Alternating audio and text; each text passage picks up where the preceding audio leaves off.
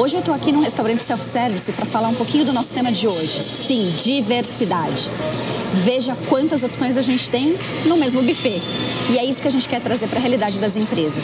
Diversidade vai além de gênero, idade ou experiência profissional. Diversidade cognitiva é o que faz a grande diferença. Perfis diferentes, ideias, culturas, valores, crenças criam equipes multidisciplinares e empresas muito mais criativas. O Daniel Cordeiro, que é um especialista nesse assunto e gestor responsável pela Universidade Corporativa do Grupo Mateus, esteve com a gente hoje e vai contar um pouquinho como é que o RH pode ser diferente sendo diferente.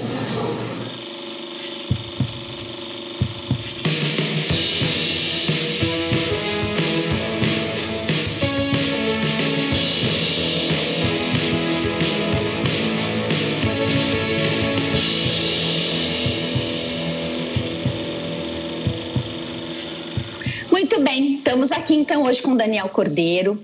Ele é responsável pela Universidade Corporativa do Grupo Mateus, uma grande rede de supermercados da região norte do Brasil, que tem uma história incrível e vai compartilhar com a gente um conhecimento muito interessante, muito inusitado até eu diria. Então, a gente quer falar de diversidade, né, Dani, como a gente falou lá no começo. Então, a gente quer trazer esse papo para você. Como é que a gente pode trazer diversidade para dentro do time de RH? Porque a gente promove diversidade na empresa. Como é que a gente pode aproveitar melhor essa diversidade cognitiva de perfis diferentes, pessoas diferentes dentro de um ambiente de RH? Seja bem-vindo ao nosso encontro. Muito obrigado, obrigado pela oportunidade de poder compartilhar é, informações com todo mundo, principalmente da experiência que a gente vive aqui. E quando a gente fala de pluralidade cognitiva, tanto que a gente vê hoje de VPs de RH que vieram de áreas técnicas, por ter o conhecimento, por exemplo, justamente da ponta de onde o RH fornece informações, de onde o RH foca, da mesma forma que quando a gente vai operacionalizar as funções de RH, o tanto que a gente vem falando de funções que antes a gente nem pensava, que a gente nem visualizava nesse campo, porque a gente via aquelas que de fato eram comuns na área, como da administração, da psicologia, mas o tanto de pedagogos, de tecnólogos em RH, de engenheiros, de pessoas que estão focando em estatística, em people analytics entrando hoje no campo para, claro, transformar o RH cada vez mais em estratégico. E quando a gente fala de RH estratégico, a gente está falando dele estar ligado à visão estratégica do negócio. Então, se a gente fala de processo, de resultado, de cliente e de pessoas, o RH Ele tem que estar atrelado a todos esses quatro eixos para que, de fato, naquele que é pessoas, a gente consiga atuar da melhor forma. Então, a pluralidade ela é bem-vinda, essa diversidade ela é bem-vinda, justamente quando a gente precisa hoje de conhecimento que venha somar com essa visão cada vez mais apurada com a visão estratégica do negócio. Então, a gente percebe que hoje a entrada de outros profissionais que comumente a gente não via no RH, é, até porque a, a, a divergência entre o que é RH o que era departamento pessoal, o que virou setor de gente, gente e gestão, várias nomenclaturas que não interessa aqui na discussão, né? Mas quando a gente vem falar de recursos humanos, a gente está falando justamente disso. Não adianta ter visão estratégica se ela não tiver alinhada a esses quatro eixos, né? E a gente via RHs no passado focado justamente em somente um. Né? Então, quando a gente está pensando em cliente, processos, resultados e pessoas, isso vira um processo cíclico. E esse processo ele tem que estar tá amarrado. Né? Então, o RH que pensa pessoas, mas não pensa em processo, não pensa em resultado, não pensa na ponta, e aí que eu posso falar com experiência aqui da gente, que eu boto a touca, boto a bota bico de aço e desço lá para a operação, então esse conhecimento técnico de o RH ele precisa ter, né? e é por isso que também vem profissionais da ponta para o RH, porque conhece, né? sabe o que, que se passa lá. Né? Então, essa diversidade é bem-vinda nesse momento, principalmente para a gente conseguir ter um olhar mais apurado para a estratégia do negócio. Perfeito. Dani, eu queria que você contasse um pouquinho sobre é, você. A gente se conheceu há uns dois, três meses atrás, nesse projeto novo que a gente começou juntos. E eu me lembro muito bem da gente conversando e você nos contando sobre esse um, um jeito diferente de olhar perfis de pessoas, né? Você trouxe a teoria do corpo explica para nós, que era completamente diferente. Acho que é uma forma diferente de ler pessoas, né? De, de, de entender as pessoas. E a gente ficou muito é, interessada no assunto, muito é, curiosa com tudo que você trouxe para a gente. Então, eu queria te abrir esse espaço para você compartilhar um pouco desse conhecimento, desse, dessa linha de, de, de olhar para as pessoas e aí de que forma a gente pode ver essa pluralidade por esse olhar dentro do RH. De que maneira isso acrescenta? Adri, desculpa, eu emendei aqui. Você, saiu. Não, não tem problema. não, tranquilo. Eu só queria, assim, o Dani trouxe uma visão de pluralidade, de formações mais, na, mais técnicas, né? Que hoje a gente vê é, muito mais comumente é, compondo os times de RH. E o que a gente está perguntando agora para você, Dani, é a questão comportamental, como essa pluralidade, diante dessa ótica do corpo explica, né, que você traz aí conceitos diferentes do comum que a gente está acostumado, que é o DIS, que, que é todas essas outras ferramentas que avaliam né, a personalidade, o, o, as competências comportamentais, você traz num olhar, num, num conceito bem interessante. Então, compartilha com a gente como essa diversidade comportamental pode compor e até deixar esses times mais fortes. Como é que a gente aproveita melhor eles, inclusive? Fantástica a pergunta de vocês, porque eu me deparei com o Corpo Explica também, é, me maravilhei com o conhecimento que eu já vinha numa jornada de ter acesso a ferramentas assessments de análise comportamental, de comportamento observável, de perfil neural, de perfil de aprendizagem. E aí, quando a gente vai para uma esfera é, do corpo explica, que diz que corpo e mente são a mesma coisa, e ao olhar o seu corpo, eu consigo acessar a sua mente, a forma que ela funciona, os seus recursos, as suas dores, obviamente, a forma que você vai ver o mundo e a sua história, isso traz uma ferramenta fantástica para a gente entender onde as pessoas estão e se elas estão num ambiente que gera ele ter acesso aos recursos dele, uhum. né? para que essa pessoa tenha acesso ao recurso dela. Ou se não, a gente está falando tanto de saúde mental no ambiente de trabalho, quais são os ambientes que geram dor. Então, essa ferramenta, eu não preciso de um assessment que vai validar mediante determinadas perguntas se aquela pessoa tem é, comportamento X, Y, Z. Isso é fantástico, a gente utiliza em várias frentes é, no nosso processo de ensino-aprendizagem. Só quando a gente olha o corpo explica, a gente acessa informações que vão nos justificar o porquê que é daquele jeito. Né? Não é simplesmente que eu sou, Hum. Às vezes o que motiva o que eu sou, mas é porque eu sou daquela forma. E aí a gente se depara em colocar determinadas pessoas à frente de determinados desafios. Esse desafio vai colocar essa pessoa frente a uma dor, que é uma dor básica, e essa dor ela deixa de ser circunstancial, ou seja, aquela dor dos desafios que a gente tem no dia a dia. Todo mundo vai defrontar desafios que não me traz tantos sabores né? mas eu tenho que entregar por conta é, é, da, da, dinâmica corporativa. Mas quando esse desafio ele é constante, eu sou exigido a ter acesso a ele todos os dias, vira uma dor existencial. Então, eu passo um, dois, três, quatro, cinco anos trabalhando no mesmo ambiente de trabalho, e esse ambiente ele não é, é saudável, na verdade, ele é nocivo para a minha prática é, diária. Então, quando a gente pega essa ferramenta do corpo explica, se uma ótica é da dor, a outra é do recurso. Então, eu posso, obviamente, colocar as pessoas num ambiente que elas consigam entregar o seu melhor. Então, quando a gente fala da análise corporal, a gente está falando de cinco perfis. Não estranhem os nomes, eu sei que a gente já é. pensou sobre isso lá atrás, mas quando a gente fala esses nomes é porque foi respeitado os estudos de Reich, né? Então, dissidente da psicanálise, mas a gente entende e o estudo entende que esses nomes eles têm que ser perpetuados, que é o esquizoide, o oral, o psicopata, o masoquista e o rígido. São cinco traços que nós temos presentes no nosso corpo, porque lá na primeira infância, desde a fase uterina até os 5, 6 anos, as experiências que nós tivemos, seja ela no útero ou na interação com as pessoas, com nossa mãe, com nosso pai e com diversas pessoas, essas experiências do cérebro criou estratégias para a gente lidar com aquilo que a gente não sabia lidar.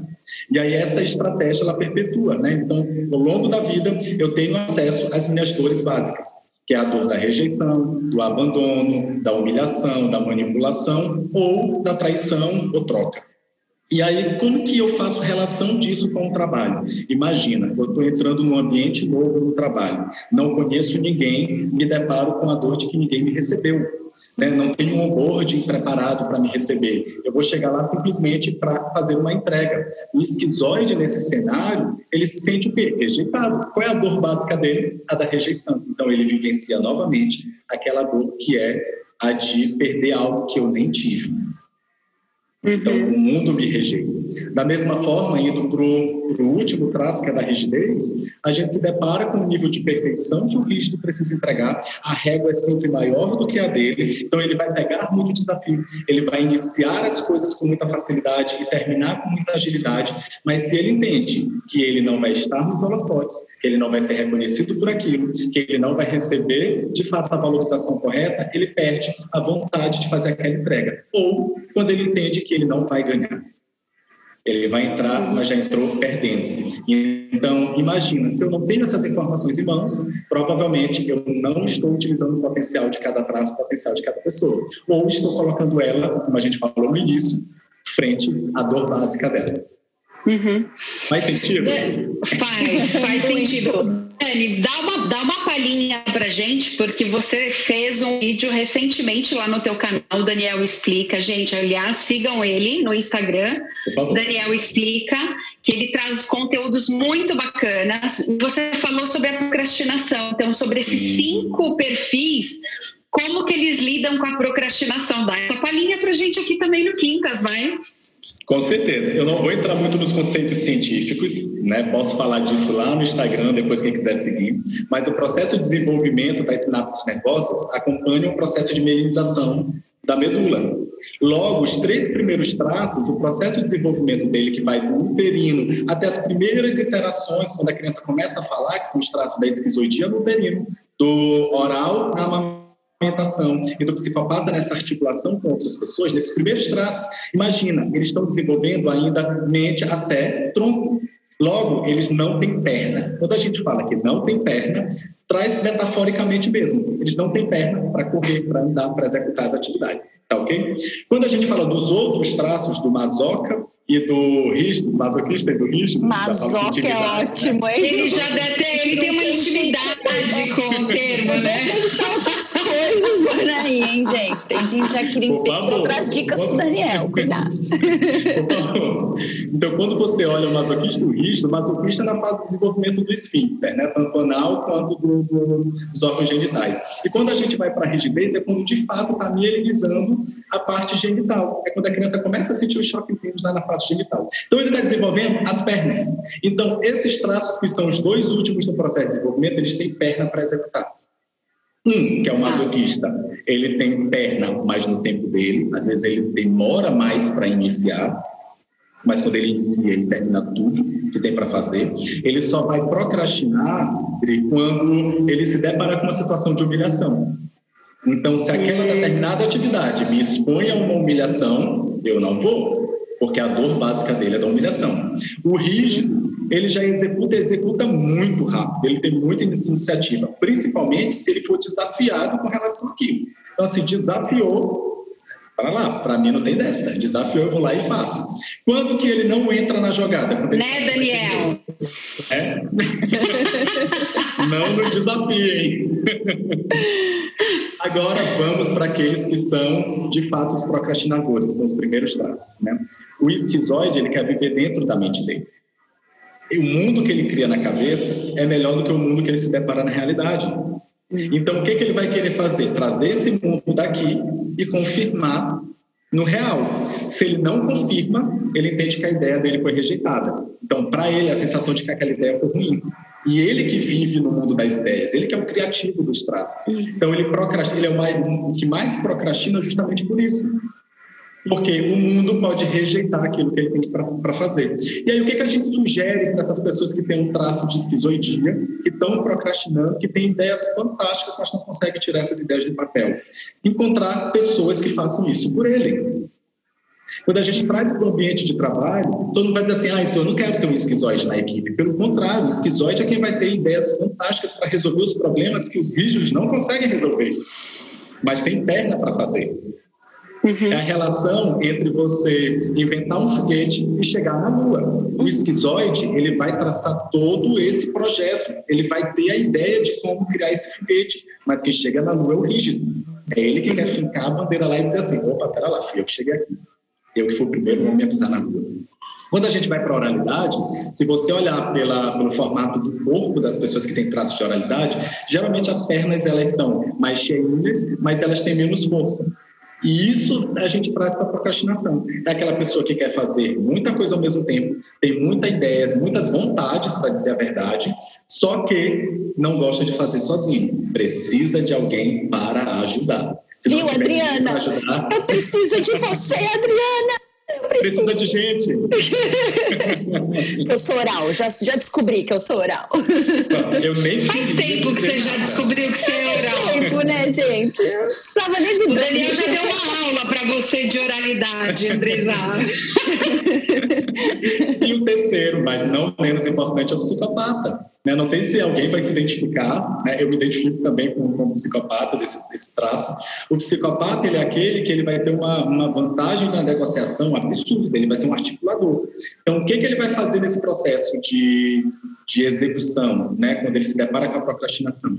Ele só procrastina quando ele entende que ele vai ser manipulado, que ele vai estar na mão de alguém. Ou seja, eu preciso de, fulano, de, fulano de tal e vou ficar devendo um favor para ele para conseguir essa informação. Se eu ficar na mão dele, ele vai poder me exigir lá na frente que eu faça também por ele. Ou quando eu tenho um prazo, eu tenho um determinado prazo, eu negociei, mas aconteceu alguma coisa no meio do caminho que furou meu prazo. Então eu vou ficar na mão da Adriana, porque eu vou ficar devendo isso para ela. Então ela pode me cobrar a qualquer momento, então ela pode me manipular e exigir que eu faça essa entrega, sendo que eu não posso fazer. Então o psicopata, ele vai, de fato, procrastinar quando ele se depara com essa situação. Mas do contrário, é um delegador nato. Ele delega com muita facilidade. Além de delegar com muita facilidade, ele também consegue negociar com que as, negociar ao ponto das pessoas acharem que estão saindo ganhando nessa negociação. Perfeito, entendeu, André? Entendi. Okay. Entendi, mas acho que Tenho dito. Deveria. Mas é muito legal isso, porque a gente vai se identificando, né? Conforme ele explica alguns traços dessa personalidade, a gente se identifica. E a gente brinca que eu e a Andresa, nós temos. É, a gente fala que o que nos une são os nossos valores, mas o que realmente faz a força da converte é a nossa complementariedade. Então, ela tem perfil, nós temos perfis praticamente opostos, né, de, de trabalho mas como juntos eles são, eles dão uma sustentação, uma solidez para o negócio muito forte. Uhum. E é nesse ponto que eu queria que você trouxesse aqui também, Dani. Como que, pensando que a área de gente, gestão, todas essas, essas a gente tem clientes que têm essas nomenclaturas, tá, Dani? Uhum. Então, como a área que mexe com pessoas, né, que cuida das pessoas, pode promover isso internamente na organização, é, em outras áreas, né? fazer com que estimular essa complementariedade, as pessoas se descobrirem, porque aí sai do viés da competição e entra para o viés da é, é, de, você, de, de uma, da ajuda mútua, de vocês, da, de todos poderem trabalhar por um bem comum, né? Que é o negócio, que é a estratégia da empresa, que é a, o propósito para qual a empresa está nesse está aqui nesse mundo, né? Então, como é que você acha que a área pode, que dicas que você daria, né, para essa área promover esse processo dentro da organização, isso em todas as áreas? Olha que bacana que tu trouxeste. A complementação dos traços, levando em consideração, primeiramente, que nós somos a composição desses traços, eu não sou exclusivamente esquizoide, exclusivamente oral ou psicopata, é o conjunto desses traços. Isso é muito legal dar... também. E é o que vai me dar recursos fantásticos. Então, imagina, eu falei que o rígido é um executor nato. Juntando isso com o esquizoide, que tem ideias fantásticas, imagina, pegar essa ideia e colocar em prática. Uhum. Às vezes o rígido ele não vai conseguir traçar o rígido puro, tá? que a gente sabe que não existe, mas explicando os traços é dessa forma, o rígido puro vai ter muita perna para executar, mas talvez não tenha tanta habilidade quanto o esquizoide de ter ideias fantásticas, ou do psicopata de ter planos também fantásticos porque o psicopata ele consegue lidar de improviso com uma habilidade absurda. Né? Então, quando a gente fala desse conhecimento sendo implantado nas áreas, do RH levar para os outros setores, para as outras unidades, vamos pegar um exemplo de uma área comercial. Então, Daniel, você está me dizendo que, que a pessoa que tem um traço de psicopatia é aquele que tem mais habilidade de negociação, então a gente vai encher de pessoas com traços de psicopatia na área comercial. Mas imaginem, é, é um dos traços que mais exigem reconhecimento. Então, todo seja... mundo vai exigir reconhecimento ao mesmo uhum. tempo. Uhum. Então, como é que é fazer gestão disso? Né, de toda a área e ter, ser toda traçada com isso. E nenhuma área, convenhamos, é, é, trabalha exclusivamente com um processo. Eu sou do comércio comercial não trabalha exclusivamente com o processo de negociação. Então, assim, tem rotina, tem financeiro dentro da área comercial. Então, assim, onde que a gente coloca as outras pessoas que têm habilidades distintas, mas que fazem entregas fantásticas. Vou dar um exemplo pessoal. Eu, como bom esquizoide psicopata, tenho ideias fantásticas, consigo lidar com situações de improviso, mas quando precisa de perna para executar, eu preciso de uma equipe robusta para isso. Uhum. Uma, uma, equipe que pegue essa ideia e diga: vou bater aqui no peito e fazer gol. Então, a, a complementar, como eu disse lá no início, como tu trouxeste como exemplo, da dupla que vocês formam complementando é, é, o trabalho que vocês executam, como que a gente leva isso para as áreas é justamente falando em complemento. Como que a gente une pessoas com skills diferentes para entregar resultados também fantásticos e diferentes. É, a gente fala muito, principalmente no contexto de liderança situacional, que todo mundo quer pertencer. É o primeiro eixo. Então, eu quero pertencer a um lugar, eu quero pertencer a uma equipe, eu quero pertencer a uma empresa. Só que é o último ponto que geralmente as empresas se preocupam. Primeiro, a gente se preocupa em, preocupa em que as pessoas tenham responsabilidade sobre o que elas fazem. Logo depois que elas atendam ao que é priorizado. E aí, por fim, a gente pensa em pertencimento. Só que quando as pessoas sentem que pertencem a um ambiente, elas conseguem entender a prioridade e risco desse negócio ao ponto de ter responsabilidade pelo que entregam. Então, quando a gente pega esse conhecimento, os recursos e casa com isso, fantástico. Uhum. É, eu, isso, isso é perfeito, principalmente pensando no momento que a gente passa hoje, né, Dani, sobre essa pandemia, a crise, né, que o, nosso, que o mundo vive, não é só o nosso país especificamente, mas eu li recentemente em um desses livros que eu estou lendo, tá, que eu comecei a ler três de uma vez só, mas uma história que ah, uma das empresas passando por uma crise financeira muito forte, uma das premissas era, era, era não mexer com esse sentimento de pertencimento no time. Então, a liderança foi incumbida em conversar com as pessoas, né, com as suas equipes, para, é, para, para que a empresa, a empresa passaria, então a transparência veio de uma maneira muito forte, né? Então eu acho que essa questão também de você trazer com as outras áreas e você ser transparente no seu propósito é muito forte. Então foi colocado o problema ali e, e aí é, eles colocaram é, só que eles disseram a última coisa que nós queremos e vamos fazer e que não, por enquanto não está nos nossos planos é que as pessoas saiam. Então a gente vai enxugar sim, mas a gente não quer enxugar cortando, por exemplo, a folha de pagamento. Naturalmente, as pessoas, como elas se sentiram pertencendo por si só, as áreas de negociação, as, as áreas comerciais, de compras, elas foram criando estratégias para reduzir custos na empresa, então, assim, a própria equipe comercial que precisava viajar, elas, ao invés de ficar no Hilton, elas escolheram hotéis com classificação menor para ter menos custo. Tinham, tinham notas de, de reembolso que nem chegavam na empresa, porque os próprios funcionários eles, é, eles pagavam, assim, às vezes um táxi, a alimentação, estavam pagando do seu próprio bolso nesse período.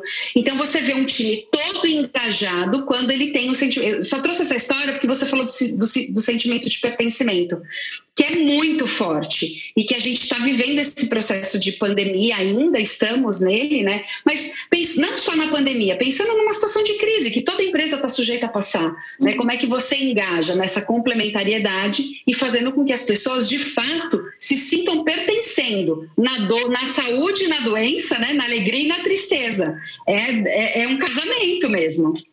Muito bacana. Uma palavra fantástica que é transparência, que é isso que gera engajamento e pertencimento. Ainda mais quando a gente está falando de diversidade, quando a gente está falando de pessoas que têm planos de vida e propósitos diferentes.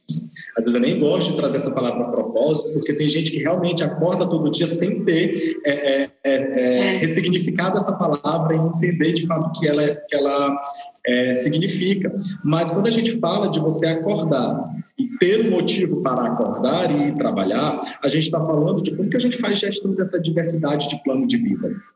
De pessoas que estão ali com medos, frustrações, desejos, propósitos, sonhos e tudo mais, em meio à pandemia, com um medo ainda maior. Então, assim, imagina, vivemos a potencialização de todas as sensações e emoções, é. né, que são as incertezas do amanhã. Então, se já era incerto para uma dinâmica de mercado, imagina incerto para uma dinâmica de mercado em meio à pandemia. Sim. É isso, isso mesmo. mais uma vez, se reflete no corpo. Uhum. E trazendo a lógica do corpo explica, a gente analisa e tem acesso ao corpo, à mente pelo corpo. Então uhum. você percebe pessoas ganhando peso, é, ganhando peso nos ombros, emagrecendo, vivendo na caixa, é, sem motivação, sem felicidade, porque estão em ambientes que geram dor. Um ambiente que pode ser até diverso, que pode proporcionar isso, mas é um ambiente que não permite que as pessoas estejam no seu recurso. Engraçado que você foi falando, a gente já foi se ajeitando. É, né? Assim. Ele fala, a gente se ajeita. Eu fiz e você. Deixa eu, agora de me ajeitar. Agora, agora é sua vez. Mas aí eu acho que é um trabalho aí como RH, né, Dani, da gente levar isso para as áreas por meio das lideranças, né? A gente começa lá no recrutamento e seleção. A gente estava vendo isso numa reportagem, exatamente a diversidade que vai muito além do gênero, da idade, de tudo mais, né? Das experiências, porque às vezes a gente até busca pessoas de, de experiências diferentes para terem times plurais. E o que a gente aqui está dizendo é assim: a gente precisa buscar as pessoas na essência de forma diferente, com cultura diferente. A tendência da empresa é trazer pessoas com, com a mesma cultura, que deem um tal do fit cultural, que é um termo que a gente tem ouvido bastante. E se elas não têm isso de forma óbvia, a gente faz um treinamento onboarding dizendo: essa é a cultura. Ó, aqui a gente se veste assim, aqui a gente, né? Aqui a gente, é, é, o clima é esse, o estilo é esse, às vezes com uma intenção positiva de fazer pertencer, de se sentir pertencente. Mas será que aquela é aquele match que está dando para aquela pessoa? Provocativo mesmo é o RH que chega e fala assim: vamos contratar uma pessoa completamente diferente, que não tem nada a ver com a tua área, que não tem nada a ver com você, gestor, e que vai te dar trabalho, porque ela vai vir questionar, ela vai vir é, provocar, ela vai vir é, dizer que não, tá, não, não é dessa forma, enfim.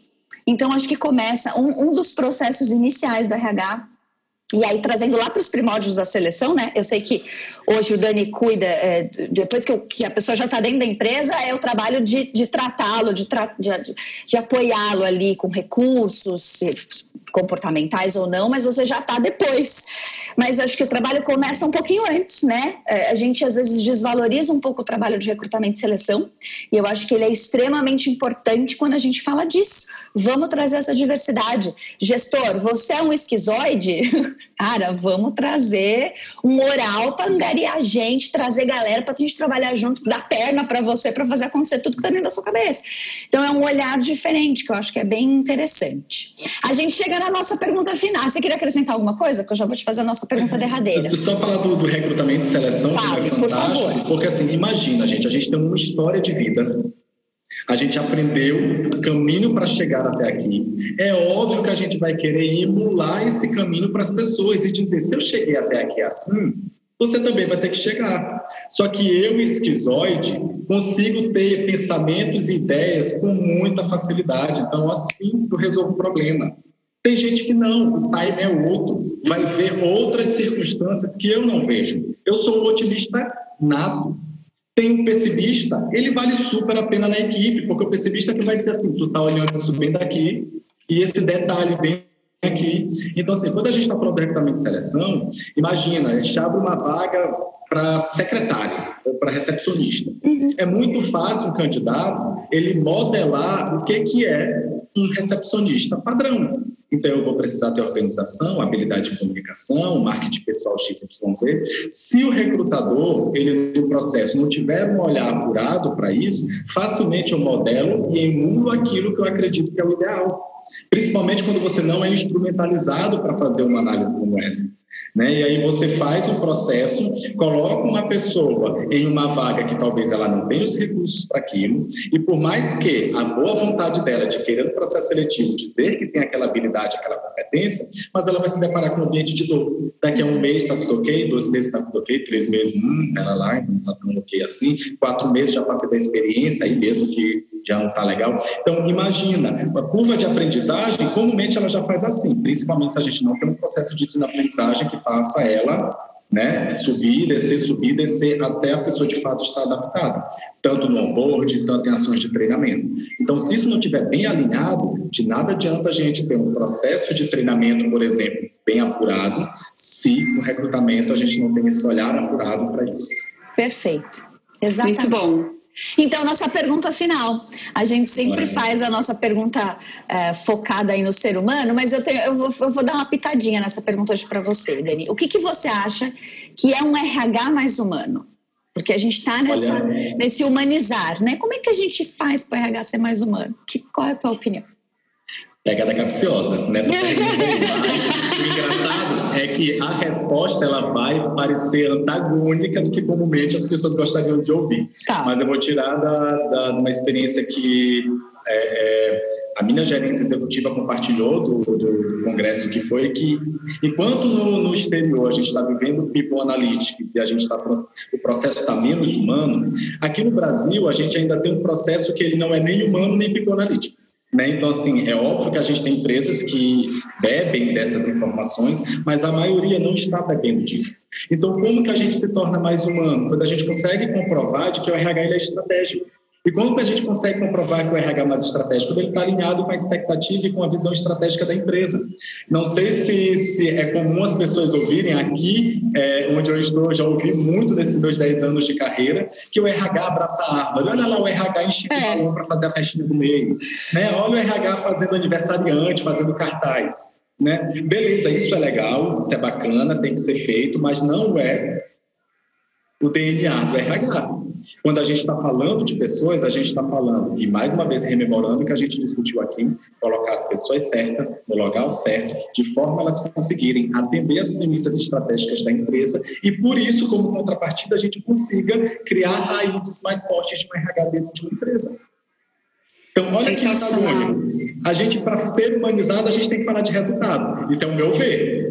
É, não sei se faz sentido para vocês, mas assim, quanto mais você consegue beber do negócio, e mais uma vez, o que, que eu, enquanto profissional, faço com minha equipe, é, e, é, e é louvável dentro da empresa, é que eu desço para operação.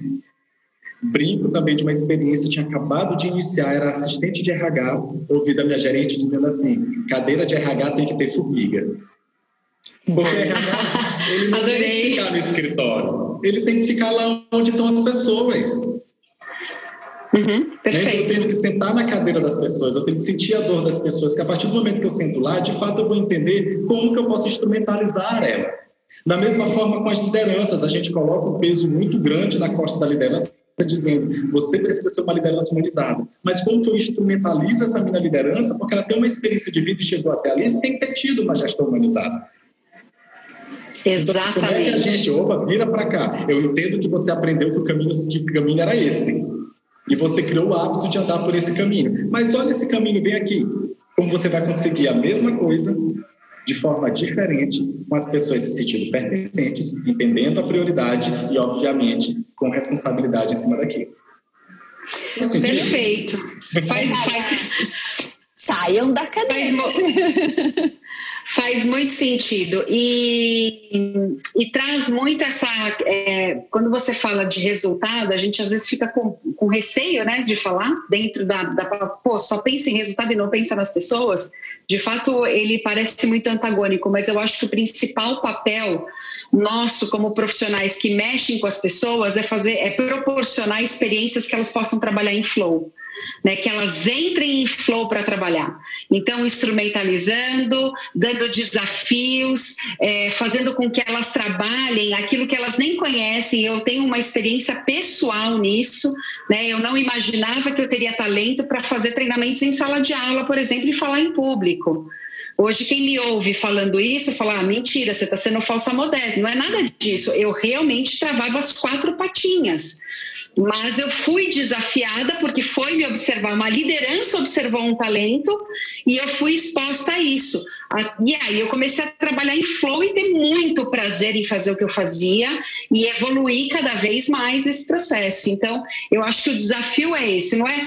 Às vezes a pessoa fala assim, pô, ah, vou ter lá o meu vamos fazer a festinha do mês e tudo mais. A gente não está desqualificando isso, né? E nem desdenhando dessas ações. Uhum. Mas às vezes a pessoa olha aquilo e fala, poxa, por que, que ele não me prepara melhor ao invés de gastar dinheiro para comprar um bolo no dia? A gente tem um, uma empresa, ah, compra um dois bolos de não sei quantos quilos da sua dia, que é caríssimo para o aniversariante do mês. Ah, ele merece? Merece. Mas, pô, investe um pouquinho de grana para eu poder me desenvolver, para eu poder gerir melhor o meu time e ter um clima mais agradável para trabalhar, enfim.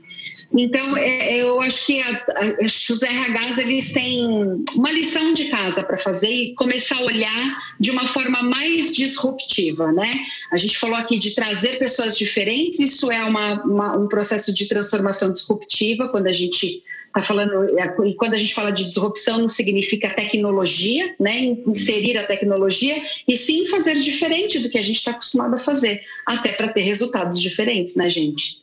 E não significa porque tá bom que a gente não pode ainda fazer melhor e diferente, né? Sem dúvida. Então, ainda tem essa. Sem dúvida. E o que é bacana, Adriana, e eu vejo, eu falo muito isso, as pessoas já me acham chato por isso. Eu falo de intenção louvável. Tem muita ação que ela é louvável que o RH faz. É louvável mesmo, é legal, é bonito, é bacana. Mas quando você vai ver no impacto de fato, é zero. Então foi muito bonito a ação para ser filmada, mas quando você vai olhar lá no micro, não teve nenhum impacto para aquele colaborador, para aquela equipe, para aquele gestor. Então, quando a gente fala de ações, são ações cada vez mais relacionadas com o desafio que aquela pessoa tem em mãos. Mais uma vez eu brinco também dizendo que o meu papel na universidade corporativa é derrubar as necessidades de treinamento. Porque quando o gestor vem pedir um treinamento, provavelmente é para tampar um buraco que ele não conseguiu tampar. Então, meu papel não é com a equipe dele, meu papel é com ele. Né? Então, assim, é, é, é, um exercício mesmo, eu queria colocar essa cereja aí no bolo da nossa discussão. Perfeito. É dizer que a intenção, intenções louváveis, mais uma vez, são louváveis, mas se elas não tiverem um impacto positivo, o RH ele não vai ser estratégico nem para o negócio, ele não vai ser humano nem para o negócio, quanto mais para as pessoas. Então, se as pessoas não validam a atuação do RH, o negócio também não vai validar. É interessante, Perfeito, mas desnecessário, né, Dani? Exatamente. É interessante, mas desnecessário, exatamente. Na foto é bom. Olha, foi um papo rápido e cheio de coisas. Olha, dá, daria mais umas duas horas. O Dani, você vai ter que voltar, ter que voltar viu? Com o Dani, exatamente. Ó, o Dani tá lá, ó, o Dani tá em São Luís do Maranhão. Veja, veja. Ah, e, e, assim, ele tem uma responsabilidade grande, aí tem um time muito grande, né, a qual ele pertence, tem a pessoa, lidera pessoas, líderes também, né, Dani? Você tem aí esse desafio. E a parte que o Dani toca da universidade corporativa é, é realmente o desenvolvimento dos, do, dos, da liderança da empresa, né? Então, tem uma responsabilidade muito grande aí nas suas mãos. Então, quando, tudo que ele traz, ele traz com muita propriedade e já está aí 10 anos nessa empresa, desenvolvendo esse trabalho muito bacana. Muitíssimo obrigada por compartilhar conosco, Dani. Enriqueceu é, o nosso Quintas, o nosso canal, e para todos, tenho certeza que para todos os que estão ouvindo também. Você vai voltar para a gente tocar em outros assuntos, viu? Certamente. o convite já foi aceito, eu não sei nem o que a gente vai falar, mas eu já estou vendo. Ótimo! Perfeito. Muito bom! E você que ficou com a gente até o final, obrigada também por ter participado aí à distância lembra de se inscrever no nosso canal, dar seu like no nosso vídeo, compartilhe, isso faz o nosso canal crescer, ajude o nosso canal a crescer. A gente também é podcast, se você preferir ouvir outros episódios nossos, é só procurar aí nas principais plataformas de música. Eu vou deixar, a gente vai deixar aqui embaixo os contatos do Dani, viu, Dani? Seu, seu canal do Daniel Explica, que lá tem coisa muito bacana, enfim, para você conhecer um pouco mais. Então, até a próxima, Dani, até a próxima. Até. Pessoal, até a próxima. Até, até. Beijo, tchau, tchau.